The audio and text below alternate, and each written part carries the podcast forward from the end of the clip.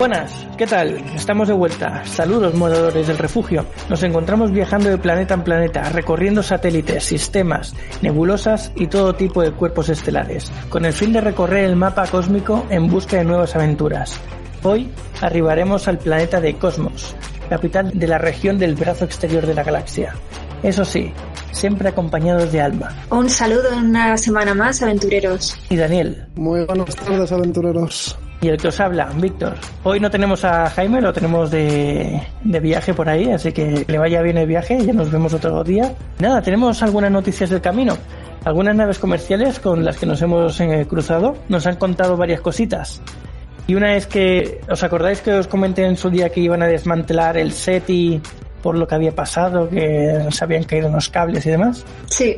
Pues dicen que o sea, lo quieren desmontar para volver a montarlo en condiciones, con nueva tecnología y demás. A ver qué pasa. Bueno, pues eso siempre es bueno. Eso es lo que dicen, luego que lo hagan ya es otra cosa. Y luego también se rumorea muy fuertemente que Henry Cavill está preparando la serie Mass Effect. ¿Alma? Sí, de hecho ha salido la noticia, bueno, noticia, el rumor, por así decirlo, hoy mismo. Y es porque el mismo actor, eh, mientras estaba en un rodaje, ha sacado una foto suya en una de sus redes sociales en, la que se veía un, un, trozo de papel escrito con lo que parecía un guion. Eh, este trozo de papel estaba semi emborronado como para que no se leyese bien lo que había. Y él mismo hacía el clickbait, eh, hacía el taunt de decir, eh, ¿qué será esto? Y entonces la gente con medios y tal lo ha empezado a descifrar en sus casas y, salían pues mensajes claros del Mass Effect con personajes, con entonces claro, ahí es donde ya se ha, eh, se ha desatado el rumor y después sí que he visto algunas noticias en las que ya casi que se confirma.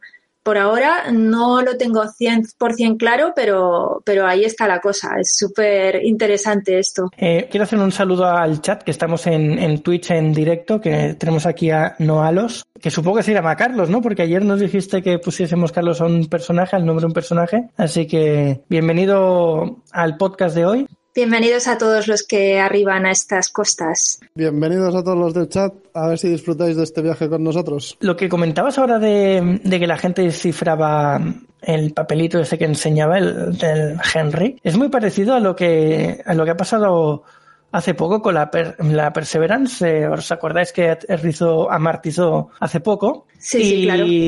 la NASA puso unas imágenes que no son reales, sino que las hicieron ellos con CGI, en la que salen, pues como aterriza, ¿no? Como, o sea, como amartiza, que le sale el, paracaídas y se ve una imagen como el paracaídas se despliega. Pues resulta que ese paracaídas tiene un código binario escrito con, con las franjas de colores que del propio paracaídas, en, en blanco y, y, en rojo. Y la NASA hizo un comunicado diciendo que se había sorprendido muchísimo que alguien solo a las, después de seis horas de haber publicado ese vídeo, ya hubiese gente que lo había descifrado y lo había descifrado además correctamente. Claro, es que somos muchos en el mundo y mucha gente que le encanta sobre todo el tema del misterio y de resolver cosas así un poco eh, curiosas, ¿no? Entonces es lógico que haya muchas mentes brillantes por ahí que no necesariamente tengan que ser ingenieros de la NASA.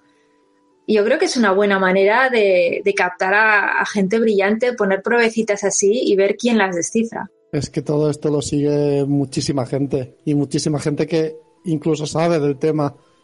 Así que la probabilidad de que acabase saliendo alguien que descifrase, descifrase eso no era tan baja, en verdad. No, pero fue curioso, ¿no? Que el descifrar además todo el paracaídas, porque es que habían varias capas, había, habían varias eh, líneas de profundidad y, lo, descifró absolutamente todo. Fue bastante curioso. En una de las líneas eh, salía el, la dirección en longitud y latitud del JPL y después también salía una frase que no recuerdo ahora cuál era, eh, que dijo uno de los presidentes de Estados Unidos de, que había que esforzarse para innovar o para algo así, no me acuerdo bien cómo era. Pero vamos, que, que habían varios datos y, y los descifró todos. Fue espectacular. Sí, mira lo que dice Nigromante en el chat. Eh, nos pregunta que si creemos que la NASA lo hizo para buscar futuros candidatos para sus pruebas. Gente que descifra cosas eh, que puedan ser útiles para la NASA. Yo pienso que, ¿por qué no? Yo, no es la primera vez que se hace, que se hacen pruebas así, se dejan en la red y al que las descifre, pues bueno, hay gente detrás esperando a ver quién es para, para llamarle.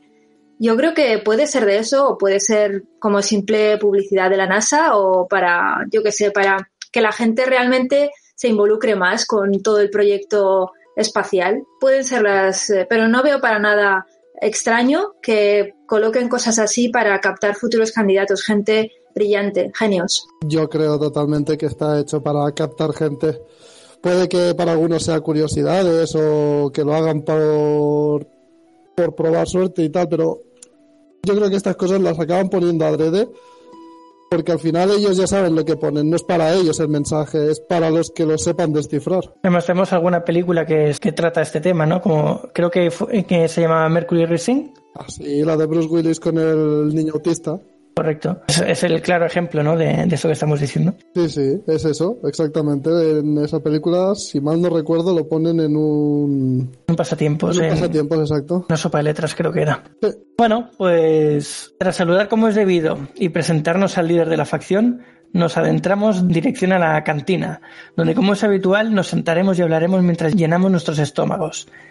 En el episodio de hoy hablaremos de ciencia ficción, y como ciencia ficción, pues aparte de literatura que además nos ha llevado a muchas películas, pues tenemos eh, esto, ¿no? Muchas películas que se dedican a ciencia ficción y que nos dan ese plus que no nos da la literatura, que son las imágenes, ¿no? Nos muestran qué es lo que, lo que hay de nuevo. Y bueno, ¿queréis hablar de alguna en concreto para empezar o, o voy sacando la lista? La lista está bien.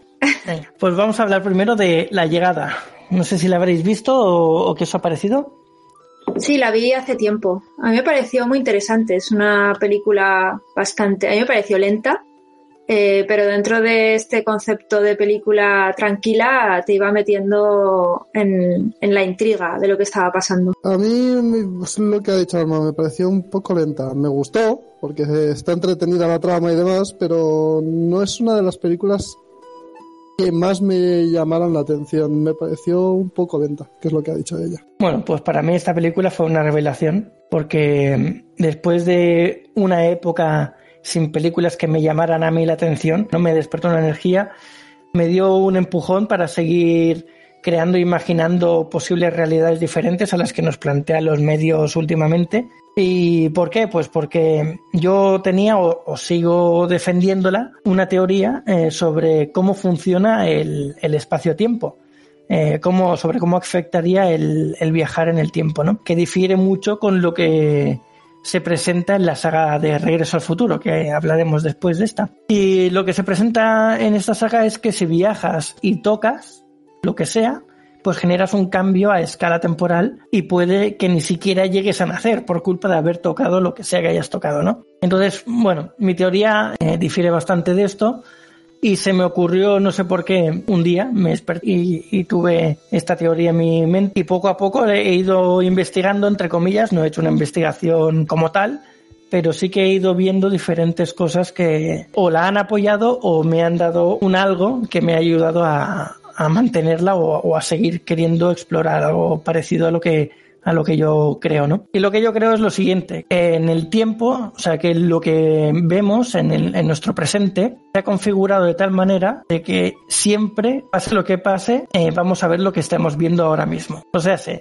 en un futuro o en el presente, porque no se sabe nunca si ya existen máquinas del tiempo, hay alguien viajando al pasado o viajando al futuro haciendo cosas, esas cosas que hace son las que se supone que tiene que hacer para que el presente que vivimos sea como es. O sea, es imprescindible que esta gente que viaja en el tiempo lo haga para que haga lo que, lo que va a hacer para que nosotros vivamos la realidad en la que estamos. ¿Y si alguien impidiese que viajase en el tiempo a esa supuesta persona, ya cambiaría? No, porque se supone que es lo que tiene que pasar. Es, es como una especie de determinismo temporal, ¿no? Esa, esa tesis que tú tienes, esa teoría. Es como que lo que tiene que pasar tiene que pasar y los hechos se amoldan a que eso suceda. Es eso, ¿no? Lo que quieres decir. Sí, es algo parecido a esto. Vale, esto sería parecido un poquito a, a, la teoría también lineal del tiempo de regreso al futuro y muchas otras, que se basa en, en que lo que pasa eh, puede ser cambiado o no. En tu caso, con esta tesis que tienes, eh, eh, este determinismo del tiempo, de lo que ya, de lo que ya sucede, tendría que suceder necesariamente. En el caso de regreso al futuro, si cambias algo, cambia completamente, incluso puede que no llegues a nacer si cambias algo de tu pasado. Es una teoría lineal de tiempo. Pero ahora yo creo que en la ciencia ficción está más de moda que los viajes en el tiempo no sean lineales. Es decir, Em, el tiempo solo puede ir hacia adelante, nunca puede ir hacia atrás. Esto, eh, hasta donde sabemos en la física actual, es imposible.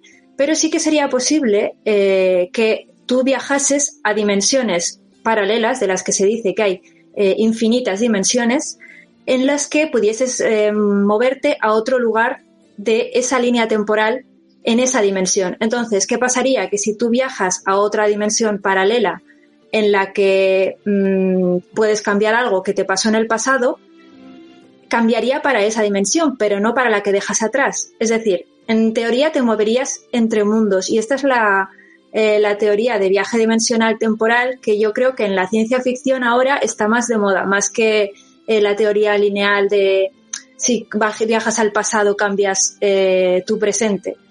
No sé, ¿qué opináis? Yo creo que es eso, que mm, si tú viajas al pasado, la de que si tocas algo lo cambias todo y demás, no creo que se ocurra. Yo creo que creas eso, un universo paralelo en ese momento. Porque en lo que sabe la ciencia ficción de que viajan al pasado si cambia algo, cambia todo, tendrías que cambiar tú. Sí, en algunas dicen que no llegarías a hacer nada, pero todos los recuerdos de lo que supuestamente has vivido que ya no existen, los sigues manteniendo. O sea que realmente no deberías de acordarte de ellos. Y yo creo que lo que se, lo que, mm, la idea que más me gusta a mí es la de que si viajas al pasado y cambias algo, sí cambia, pero esa línea temporal, estás creando otra línea temporal distinta a la que tú vivías. Y si vuelves a tu mundo no habrá cambiado nada, simplemente que esa nueva línea temporal irá por otro lado.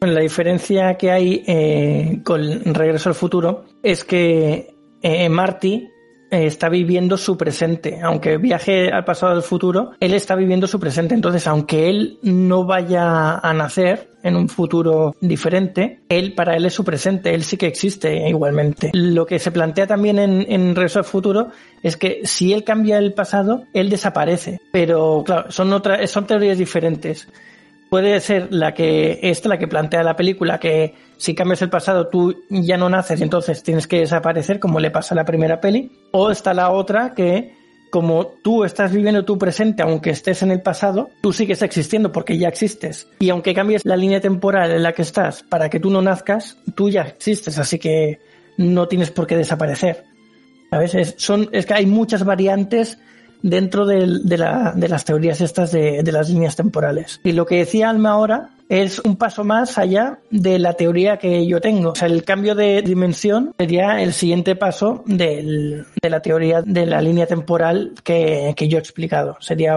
algo más. La siguiente línea, la siguiente fase. Sí, para poner ejemplos en, en, cosas de ciencia ficción, el que haya visto la serie de Stargate SG-1 recordará cuando eh, los miembros del SG viajan a la dimensión paralela en la que eh, Carter y el capitán O'Neill están casados, que es un, es un universo en el que básicamente está a punto de destruirse todo y ellos aparecen ahí. Entonces, mmm, están encontrándose a sí mismos en otro, en otro punto, están viajando dimensionalmente. Esta sería un poco eh, la línea temporal eh, que, estaba comentando yo antes. Aquí no viajan al pasado, sino que viajan a una dimensión paralela en la que son un poquito distintos. Y este es el, el tema en donde se mueven las líneas temporales. Podría ser un poco antes, un poco después. En este caso, en este ejemplo, viajan eh, temporalmente yo creo que a la par, pero en otra dimensión. Podrían haber viajado antes o después. Era para ejemplificar un poco. Hay muchos ejemplos de estos. Ya te digo, hay, hay miles de detalles que se pueden introducir en estos temas. Entonces, como lo decía ahora de, de Regreso al Futuro, que puede ser que desaparezca o que no, ahí tienes mil cosas diferentes, mil teorías que puedes aplicar de, de, las maneras que quieras. Claro, y esto es un campo para la fantasía abonado, porque ahí ya te plantas en multiversos y tienes todo lo que quieras. Fíjate Marvel, por ejemplo, que va a empezar ya con el tema de los eh, multiversos, lo que va a salir de ahí. Eh, ya jugamos con no solo nuestro mundo, sino con mundos paralelos en los que también hay superhéroes, en los que suceden otras cosas, de los que se puede volver, etcétera, etcétera. Entonces, eh, en el campo de la fantasía y la ciencia ficción, el tema de los universos paralelos es súper importante. Da mucha riqueza, pero también tenemos que tener en cuenta que todo esto tiene una base científica. Eh, la multidimensionalidad no es algo que sea simple fantasía. Hay teorías físicas que eh, explican que realmente existen una multiplicidad de universos y esto lo han eh, sabido por medio de experimentos con, con, átomos y demás. Yo lo que pasa es que cuando abusan mucho de esto de los multiversos, un universo y luego dentro de ese universo, de esa historia que has creado, sí que hay universos paralelos y demás, te puede quedar bien. Pero si tú ya tienes un universo hecho y luego haces otro que es un multiverso y no sé qué, a mí esa es la sensación que me da, es como lo hago para hacerlo de otra manera y contentar a otro público. Entonces ya me parece forzar un poco la maquinaria, que a lo mejor luego me gusta o no, no, no lo sé. ¿Sabes lo que pasa? Que cuando haces eso tienes que tener muy, muy atado lo que quieres conseguir, porque si no puedes crear un caos que realmente haga que el espectador o el lector se vuelva loco y diga, pero ¿qué me están contando? Paso. La teoría ya está basada en que vas a ir a por multiversos de un principio, es decir, que ya tienes eso en mente y demás. Te puede quedar bien, pero si lo haces a posteriori, he hecho ya una historia y creo que quiero crear un multiverso ahora para hacerlo de otra manera, es como eso es para los que no les ha gustado el que tienes si quieres variarlo para gustar a otro público, que a lo mejor sí gusta, pero me da esa sensación que es forzarlo. Mira, Nigromante nos dice otra vez eh, en el chat, pregunta, eh, ¿los viajes en el tiempo no deberían controlarse? Esto debería ser así, ya que sin un control o reglas provocaríamos que un solo viaje, en un solo viaje todo cambiara, ya que nada sería igual.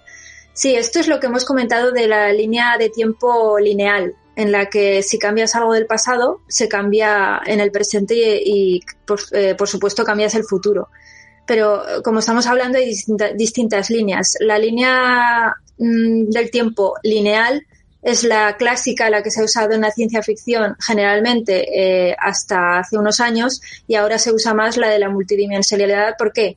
porque hay muchos estudios científicos que sacan nuevas teorías y, claro, la ciencia ficción siempre se basa en las nuevas teorías porque quiere tener eh, cierta base, que no sea simple fantasía. Entonces, en el tema del cambio de dimensiones, eh, viaje en el tiempo por cambio de dimensiones, esto ya no se produciría. Como ejemplo de esto, podemos hablar de La Tierra Larga de Terry Pratchett, que escribió un, un universo en el que existe una Tierra y todas las tierras que puedas imaginar, eh, a las que los viajeros de, del mundo pueden acceder por medio de un dispositivo que, que de una patata. Era una patata con eh, la, la, fuente de energía era una patata. Ya sabemos que Terry Pratchett pues escribía eh, novelas cómicas. Y la gracia de esto es que en la Tierra Larga los protagonistas podían ir a tantas tierras como quisieran y mm, hacer ahí sus ciudades y vivir ahí y todo lo que quisieran. ¿Por qué? porque no afectaba en nada la primera Tierra. Son como eh, multidimensionalidades eh, enormes. Entonces esto iría un poco a colación. O si estás en mi teoría, pues no pasaría absolutamente nada. También, porque en tu teoría se reequilibraría todo automáticamente. Bueno, por lo que he entendido es eso, es como lo que está pasando de ese viaje en el tiempo es re realmente lo que ya iba a pasar para que todo esté como tiene, como está. Correcto. Sí, eso, eso inferiría un orden en el universo muy exacto que provendría casi de, de algo algo místico, ¿no? Algo que reordena automáticamente los sucesos para que sean como deberían ser al principio. Y toda esta teoría me lleva, o sea, me llevó también en su día a plantearme hacer el libro que quiero hacer de, de esto, ¿no? De cómo funcionan las energías en el universo y todo esto. Es parte de las ideas que tengo para meter en ese libro. Este es el que comentaste del más allá y todas las energías que estuviste comentando en un podcast, ¿no? Sí, sí, sí. Queremos que lo escribas. Sí, sí, no, yo también quiero escribirlo, pero falta tiempo. Tener un punto de vista nuevo y distinto de todo esto y una explicación, a ver, no sé, es- siempre es curioso, porque ¿y si es verdad la tuya? Claro, ahí está el kit de la cuestión, ¿no? Aún no hay nada probado, con lo cual, Bueno, es que todo enriquece. Sea verdad o no sea verdad, ¿quién tiene la verdad en, en este mundo? Poca gente puede decir eso por no decir nadie. Entonces, lo que elaboramos son teorías. Incluso la ciencia lo que hace es teoría. Teoría que se va confirmando a base de empirismo, de, de datos probados. Pero en la ciencia vemos cada día como teorías antiguas que fueron probadas hoy se desechan porque han salido nuevas pruebas que eh, desestabilizan todo. Entonces es prueba y error. Nadie tiene la verdad absoluta. Ah, Y por eso los científicos son los mentirosos mejor vistos de la historia. Sí, eso es verdad. Porque siempre están lanzando teorías, pero es que la mayoría son mentiras porque después las van a desmentir y van a decir, no, era otra cosa. Sí, pero realmente es una necesidad. Eh, tal y como es el método científico, se tiene que trabajar con lo que se tiene. Si has probado que esto es así, trabajas con lo que se tiene. Que luego te salga algo que sea diferente y, y contrarreste todo lo que tenías, pues lo asumes y sigues adelante, pero vas como pasito a pasito. Esta es la teoría científica, que no quiere decir que sea la única manera de entender las cosas, ni que tuviéramos que mm, ponernos una barrera ahí, hasta donde llega la ciencia. No creo eso, pero sí que es verdad que el método científico pues es muy importante y, y esta manera de, hacerlo pues también. Eh, vamos trabajando por ensayo y error. Pero claro, luego está la cosa de, a lo mejor alguna de todas las teorías sobre el más allá o cualquier, o, los viajes en el tiempo, a lo mejor sí que la sabemos ya, pero como todos son teorías no sabemos cuál es la verdadera, pero alguien ya la ha dicho, a lo mejor. Seguro, seguro. Mira, nos dice también Ulfsark en el chat que la verdad absoluta o el conocimiento absoluto no lo tiene nadie, si no, no habría metas en la vida. Totalmente cierto. Si tuviéramos una verdad ya eh, estampada ahí con letras de neón y en un muro de piedra, ¿quién haría qué? Si ya no habría nada que descubrir, ni nada que investigar, ni nada que explorar. Realmente que existan verdades siempre ocultas y que no sepamos la mayoría de las cosas es algo bueno y que hace que funcionemos. Y qué bonita es esa imagen, ¿no? De neón en una pared de piedra. Sí. Un poco llamativo para decir la verdad absoluta, ¿no? y un poco hortera, porque las letras de neón muy clase, con mucha clase no tienen, ¿eh? Bueno, bueno, bueno. Ojito, ¿eh? Que tuvieron su época y aún siguen aquí, ¿eh? Los 80. Sí, sí, Sí, sí, pero sí. a ver, para poner la verdad absoluta yo no las usaría.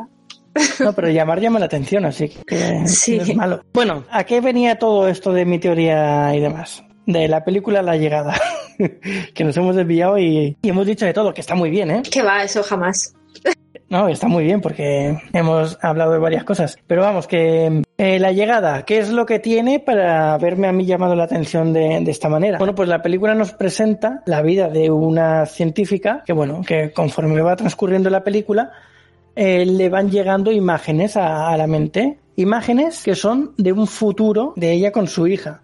Entonces vamos viendo que tiene una hija, que la hija va creciendo, que cuando crece eh, le detecta una enfermedad y después acaba muriendo. Eso lo vemos viendo en, en imágenes rápidas así durante la peli. Eh, llega un momento en el que la protagonista se da cuenta de que eso que está viendo es su futuro y su futuro lo está relacionando ya con cosas que está viendo en el presente. Entonces, ¿qué pasa? Que mi teoría te parece mucho a esto, porque ella está viendo su futuro antes de que pase el presente y está relacionando cosas del presente, como puede ser conocer a, quien va a ser su futuro marido o padre de su hija, y en el momento en el que se da cuenta de esto, sabe que van a tener esa hija, sabe que la hija va a tener esa enfermedad, y a pesar de todo, pues eh, siguen, siguen con la, la evolución natural de conocerse y, y se supone que en un futuro tener esta hija y que pase todo esto que está viendo, ¿no? Y además de esto, vemos también que para el desarrollo de la trama, la protagonista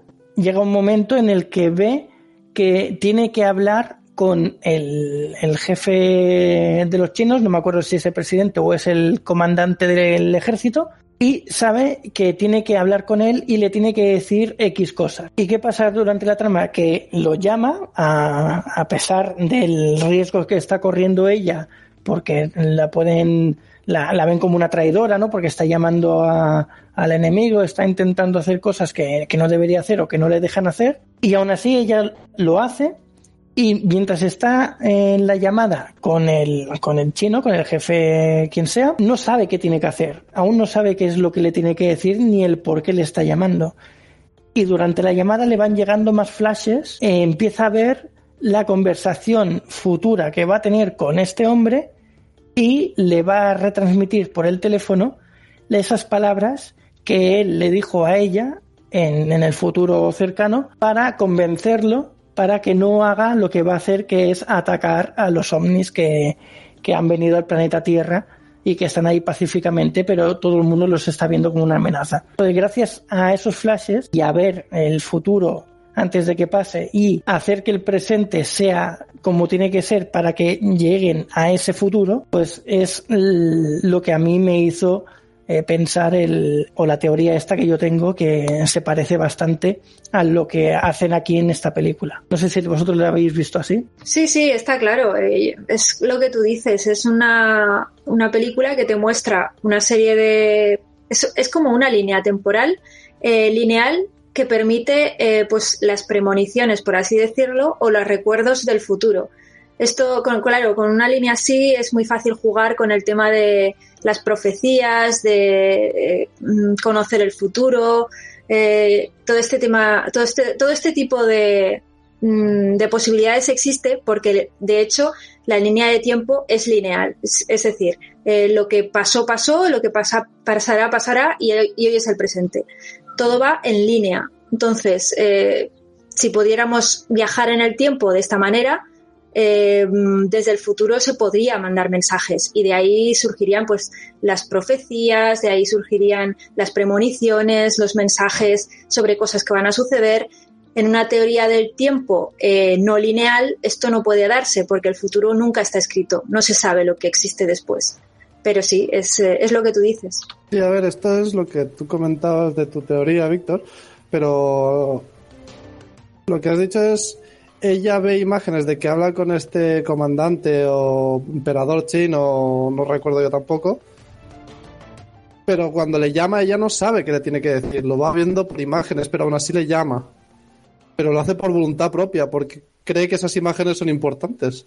Pero si no le llega a llamar, ese futuro no habría ocurrido el que ve en sus en sus Correcto. visiones, Claro, y eso es lo que se conoce como una premonición. básicamente. Entonces la idea es esa, ¿no? Que ella hace lo que tiene que hacer para que ese futuro sea como, como ella lo está viendo. Pero no porque obligatoriamente hubiese tenido que ser así, es como decisión suya ahí. Sí, Ella tenía el control Sí. de que eso ocurriese. claro. Sí, claro, pero ella si recibe esos mensajes eh, entiende que los recibirá por una razón. Hay un motivo para ello, si no, no los recibiría. Por eso les da tanta credibilidad y sabe que tiene que seguirlos. Claro, la idea es que todos y cada una de las personas, animales, seres vivos, todo lo que hay en el planeta está actuando como está actuando para que pase lo que tiene que pasar. Eh, si alguien, por decir, por dar una teoría así rara, si tú tienes que ir por esta calle y en vez de ir por esa calle que, que por la que tienes que ir para que pase X, no vas y vas por otra, habrá otra persona que haga lo que tú tenías que haber hecho para que pase lo que tenga que pasar, ¿sabes? Es un poco eh, rebuscar un poco la- las tramas de, para que al final tenga cabida esta teoría. Sí, se basa en un determinismo. Es, el- es como que la historia está determinada, tiene que pasar así y así pasará. Y aunque tú te muevas, eh, no vas a cambiar gran cosa porque, porque las ondas llevarán al mismo final del río. A mí personalmente eh, esta teoría no me gusta mucho. ¿Por qué? Porque el hecho de que todo esté prefijado es algo que nunca me ha gustado. Yo prefiero pensar que tenemos el total control de nuestras vidas y que podemos cambiarlo todo, básicamente. Podemos cagarla mucho o podemos hacer grandes cosas. Está en nuestra voluntad y está en nuestras posibilidades. Por eso a mí esta teoría no me gusta mucho, me gusta más eh, la otra. Pero bueno, sí, es, eh, es una posibilidad. Sí, no, a ver, eh, gusta, gusta más pensar que eres libre de cambiar y de decidir todo. Luego lo que sea real o no, eso no lo sabemos. Todo esto también me están recordando ahora que hablamos de premoniciones, es como las de Destino Final. Al fin y al cabo tiene una premonición de la muerte de una explosión de un avión, o no, Destino Final. ¿Sí, no? ¿Era? Sí, y al final pues no puedes cambiarlo. Lo que iba a ocurrir va a ocurrir sí o sí, si no era en ese momento es a posteriori, de otra manera. Lo que pasa es que en este caso eh, es muy mm, individual, ¿no? Muy personal. Es tú, tú tienes que morir y vas a morir. Sí, es más sencillo, pero al fin y al cabo no deja de ser lo mismo. Sí, es, pero es eso, a esa escala más, más reducida, no más a, a la persona en concreto. Pero sí, es más o menos lo mismo. A ver, a mí mi teoría eh, tiene sus pros y sus contras. Lo que le veo de bueno es eso, ¿no? Que nadie que pueda conseguir una máquina del tiempo nos va a fastidiar todo lo que ya hemos vivido. Eso es lo, el lado bueno de, de esta teoría. El lado malo, pues es lo que habéis dicho, ¿no? Que estamos como si fuésemos esclavos. Tenemos que hacer lo que, lo que tenemos que hacer y sin, sin tener control absoluto de, de nuestra vida. Es el lado malo, que ese lado a mí tampoco me gusta. Por mucho que la teoría la, la haya, entre comillas, la haya hecho yo, porque no es que la haya hecho yo, sino simplemente que a mí se me ocurrió en su día y parece ser que a otra mucha gente también se le ha ocurrido, por lo de lo que hablo de la película esta de la llegada, ¿no? Que parece ser que alguien también la ha tenido en mente y la ha plasmado en una, en una, en una película. Sí, sí, claro. Pero al fin y al cabo es eso. Luego puede ser que alguien tenga una máquina del tiempo y aunque viaje al pasado, no nos afecta a nosotros en el presente. Lo único que haga es crear un universo paralelo. No el tener una máquina del tiempo y tocar algo en el pasado puede implicar que tu presente se vea afectado. ¿O sí? Y a lo mejor estamos viviendo cada día una historia distinta y un mundo distinto, pero no lo recordamos porque lo han ido cambiando y no lo sabemos. Claro, todo eso son teorías que pueden pasar todas. Entonces, como no sabemos, es como lo que decías antes del más allá. Tenemos tantas teorías y tantas cosas posibles que alguna de ellas tiene que ser la correcta, pero como no sabemos cuál es, pues aquí estamos. Una película, ya que hablamos de esto, que trata muchísimo y muy bien el tema del tiempo y del desfase temporal, es Interestelar. Interestelar a mí me parece, aparte de una obra maestra, que realmente te hace ver cómo es posible que una persona pudiera eh, envejecer o no envejecer respecto a otras que se quedan en la Tierra simplemente por, por el viaje que hace eh, por el espacio, en centros de gravedad más, eh, más grandes, etcétera. Recordad lo que pasa en el planeta cuando van al planeta este, que es una ola gigante. Eh, ellos saben que tienen el, el, la masa crítica de este agujero negro muy cerca y que todo viaje que van vayan a hacer al, al planeta para ellos será una hora, pero para el que se quede fuera serán años. Y así es como pasa. Ellos están apenas una hora en el planeta y cuando suben, su compañero que se ha quedado arriba y que por cierto sabía que esto iba a pasar y se dedicó a sus estudios, pasó 25 años en la nave esperándolos simplemente en la órbita del planeta al que entran. Entonces, eh, aquí ya entramos en el tema de la física teórica que entronca con la ciencia ficción y para ello Interestelar me parece una obra maestra que lo refleja. Sí, no, Interestelar se dice que es de las películas mejor representadas científicamente, tanto todo eso que has dicho como el propio agujero negro. decían que, que no se tenían imágenes de ningún agujero negro, pero lo que hay representado en la, en la película es lo más fiel posible a los datos que tenemos actualmente o actualmente cuando se hizo la película. Pues es, curioso por eso, ¿no? Porque en muchas películas de ciencia ficción, muchos les gusta la ciencia ficción dura, eh, se queja de eso precisamente, que no son fieles a, lo que la teoría científica eh, expone. Y en la película pues se inventan muchas cosas y demás. Claro, además en esta película está guay porque lo vemos claramente, eh, cómo se puede transgredir, por así decirlo, el tiempo de manera física real. Cuando el protagonista vuelve al final de toda la película y se encuentra con su hija, que es anciana, ahí se ve claramente cómo ha pasado para él el tiempo y cómo ha pasado para la hija. Él sigue siendo de la misma edad que se fue, un, año mayor o así, y la hija ya tiene, no sé si, era extremadamente anciana, no sé si tenía 100 años o por ahí. Ha pasado toda su vida. Entonces, eh, es curioso ver esto porque realmente los viajes en el tiempo sí son posibles, pero eh, hacia atrás no, solo hacia adelante. Bueno, eso es como si congelaras a una persona. Al fin y al cabo, entrar en ese agujero es un año para ellos, para el resto es toda una vida. Es como congelar a alguien, despertarlo y que despierte mil años después viendo la nueva civilización que haya en el planeta. Sí, sí, por eso eh, se dice que los centros de gravedad de los agujeros negros prácticamente el, el tiempo se detiene. Si pudiéramos ver que no podemos el horizonte de sucesos de un agujero negro eh, y un objeto hubiese quedado atrapado en él, igual lo veríamos prácticamente igual al momento en el que quedó atrapado. Eh, a nuestra percepción desde fuera sería que no se ha movido. Sin embargo, eh, igual han pasado 3.000 años, por así decirlo. Él no se ha movido, pero es la percepción que tenemos distorsionada del tiempo por esa, ese lapso temporal que crea un agujero negro que es el cuerpo del universo más potente, ¿no? En ese sentido. Y el que más desconocemos. Sí, es fascinante, la verdad. A mí me parece, me parece fascinante. Hay tantas cosas del universo que no conocemos, pero sí, los agujeros negros no solo no los conocemos nada, sino que va a costar que podamos entenderlos y comprenderlos. Bueno, es que en realidad mm, no sabemos nada, casi nada eh, fuera de nuestra, nuestra atmósfera. Y aún así, dentro de nuestra atmósfera, la mayoría del planeta aún no está investigado. O sea, los océanos, las profundidades marinas, hay un, gran porcentaje de las que se desconoce lo que hay. Así que imagínate descubrir todo lo que hay allí fuera. Es que en las profundidades abisales se dice que las condiciones son más inhospetas todavía que en el espacio exterior. Es decir, es más fácil que vayamos al espacio que que lleguemos con un hombre a las profundidades más abisales del planeta, porque la presión a la que están sometidas, pues no, ni con un aparato eh, extremadamente potente puede, puede acercarse uno. Claro, que solo teniendo en cuenta que las fosas de las Marianas, que creo que es el que más profundo está, está a 10 kilómetros de profundidad, me, parece recordar, y que cada 10 metros de profundidad es una atmósfera, pues empieza a contar la cantidad de presión que hay ahí abajo. Sí, a ver, si, espectacular. Si habéis hecho buceo, lo comprenderéis eh, perfectamente. En buceo se puede bajar fácilmente hasta los 30 metros, 30, 32 eh, cuando eres un poco más avezado puedes bajar hasta los 50 metros, pero ya tienes que empezar a combinar gases, tienes que tener ya mucha preparación. Estamos hablando de 50 metros, que es que no es nada, es como un edificio.